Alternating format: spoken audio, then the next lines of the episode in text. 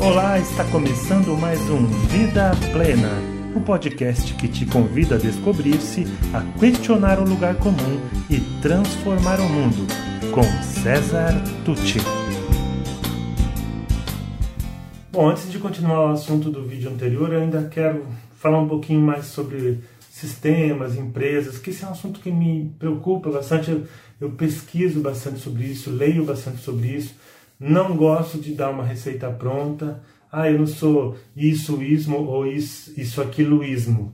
Eu, eu ainda não sei o que, que vai dar certo para o nosso mundo. O que eu insisto é que nós temos que buscar juntos uma solução onde, de fato, o bem comum seja o resultado buscado e não o bem de poucos. Como hoje a riqueza concentrada na mão de 1%, é, tem, tem sei lá, 60%, 50% da riqueza do mundo. Isso isso é inconcebível, isso, isso alimenta, gera, alimenta e se alimenta de uma desigualdade que é desumana. Né? Onde algumas pessoas terão sempre que ser mantidas à margem do processo para não ter que dividir o bolo. Mas olha, só para mostrar para vocês como me interessam, eu, eu, são livros que eu estou lendo, alguns, e eu nem comecei. Olha, esse aqui, do Paul Mason, Pós-Capitalismo, um guia para o nosso futuro. Um convite à imaginação com insights brilhantes sobre o modo como vivemos hoje. É um livro bem interessante, eu estava lendo aqui.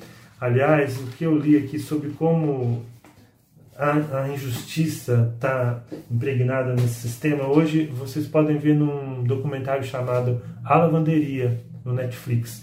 Muita coisa que fala nesse livro fala no A Lavanderia. Um outro que eu comecei a ler também, mas parei, Está todo riscado aqui, eu preciso continuar, mas eu gostei bastante. Chama Capitalismo Consciente. John McKay e Ray Sisodia. Eles analisam também se é possível que o nosso sistema, ainda que capitalismo, capitalista, possa ser humanizado. Né? Eu, não, cheguei no fim, ainda não sei a resposta. Um outro livro muito interessante, Abundância, o futuro é melhor do que você imagina. É do esqueci o nome, Peter Diamandis e Stephen Kotler. O Peter Diamandis é um dos fundadores da Singularity University. University. Muito interessante, muito interessante. Ainda vou falar um pouco mais sobre ele. Livro sobre trabalho, ó, O Futuro do Trabalho, do Domenico De Masi, ou O Fim dos Empregos, do Jeremy. Porque né, a gente tem que se preocupar com isso, do jeito que vem vindo aí a automação, a informatização, é, essas novas ondas da, da tecnologia, o, o, nível de eliminação do emprego está sendo muito maior do que o nível de criação dos novos empregos. Então a gente tem que se preocupar com isso. Não dá para dizer, ah, problema de quem não tem acesso, problema de quem não estudou, ou a tal meritocracia que é muito questionável na maioria das vezes. Então, a gente, como sociedade, tem que se preocupar o que vai ser dessa massa que está sendo jogada para fora do mercado de emprego. A gente vai ter que olhar para isso. Nós vamos criar uma renda mínima, a gente vai é, fazer de um jeito que as pessoas todos trabalhem menos horas para que tenha emprego para todos. Nesse caso, vamos dividir mais o, os ganhos, porque vai, vai reduzir o lucro. Né? Então, aliás, eu esqueci de falar isso no último vídeo. O problema de uma empresa não é ter lucro, é, quando a, a Sabrina vendia Browning para pagar os estudos dela, as despesas com o estudo dela, ela tinha que ter lucro, senão ela ia pagar o quê? Ela ia gastar fazendo brownie, vender e com dinheiro fazer outro brownie e vender aquele mesmo brownie. Ela, ela tinha que ter lucro. Né? O dono do boteco tem que ter lucro. Uma startup, que os jovens adoram as startups, ela para receber investimento, para ter um investidor anjo, lá, ela tem que ter, ser promissoramente lucrativa né? senão ela, ninguém vai investir nela. Esse é assim, é, faz parte do jogo hoje. Tá? Então o problema não é o ter o lucro. Hoje, para ter lucro, ela tem que sobreviver. Para sobreviver, ela tem que ter lucro, melhor dizendo. O problema é o quanto se lucra, o que se faz com esse lucro, o quanto esse lucro, que a gente pode chamar de mais-valia ou de valor agregado pelo trabalho, pelo trabalhador, volta para o trabalhador em benefícios sociais. Né? Se esse lucro ele é enorme, mas ele foge para os paraísos fiscais, então, puxa vida, né? tem alguma coisa errada. Aí, aí mora a questão, não é questão de ter uma empresa ou ter lucro. Ó, tenho dois livros que eu chegaram há poucos dias, Eu comprei, não comecei a ler ainda, mas assim, eu vi uma palestra da Lala de Renzelin, não sei se é assim que fala, amei, então comprei os livros. Ó. Desejável Mundo Novo, Desejável Mundo Novo, Vida Sustentável, Diversa e Criativa em 2042. Então é uma, uma série de ideias, sugestões aqui, de insights, sonhando um futuro melhor para o nosso mundo. E tem esse outro, Novas Economias Viabilizando Futuros Desejáveis, uma introdução à fluxonomia 4D, Lala de Renzelin e Dina Cardoso. Eu falo um pouco sobre essa economia 4D, é, fluxonomia 4D no meu livro, porque eu vi nessa palestra e adorei. É, é assim, bem simplificando muito, ela fala da dimensão não material da, dos nossos recursos. Né? Se existem os recursos materiais, existem as conexões físicas, Existem então recursos finitos, que são os materiais, existem também os recursos infinitos.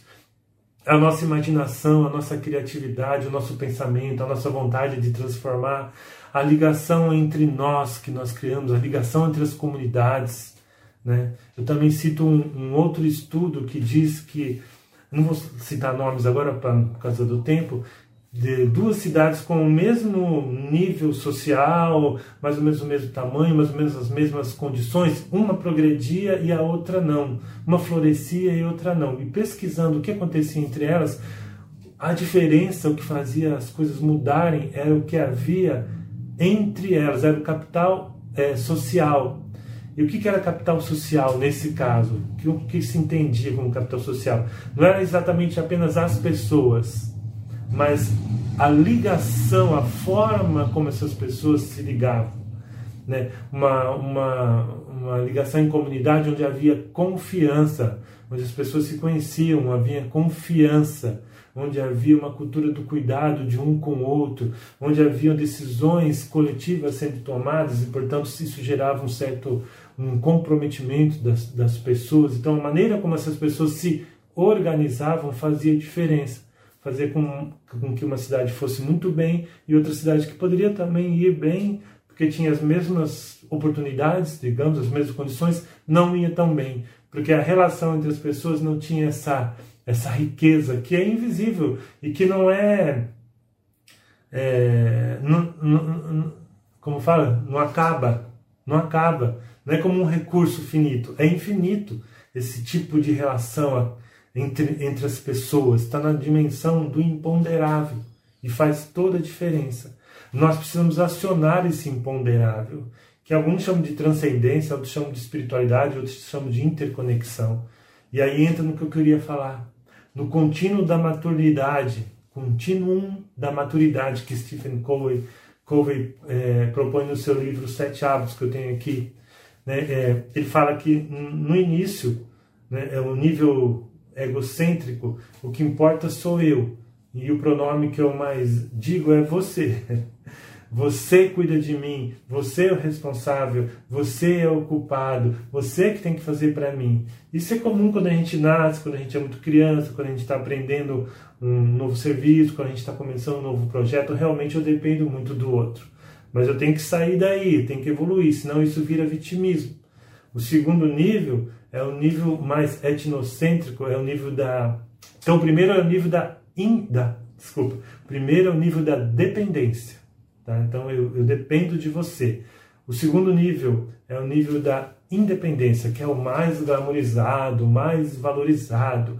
E o pronome mais dito é eu. Eu faço, eu posso, eu aconteço, eu sou o cara, o pica das galáxias, fodão, etc. Né? É um nível de individualismo tão tão reforçado hoje em dia, infelizmente, tão incentivado.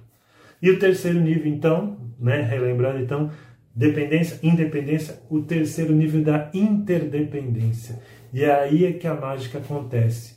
Quando eu começo a perceber que somos todos interconectados, que dependemos uns dos outros, que não dá para ser feliz se alguém estiver passando fome, sendo infeliz, sendo maltratado, sendo discriminado é quando a gente percebe que somos realmente uma aldeia, né? uma aldeia global, que somos, eh, eh, me permitam dizer, irmãos. Né?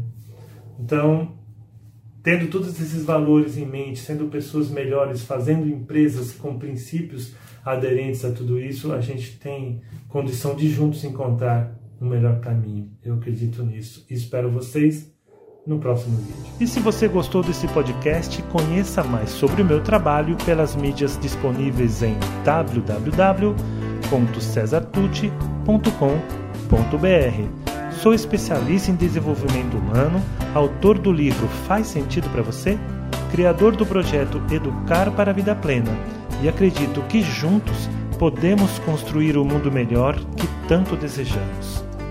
Obrigado e até mais.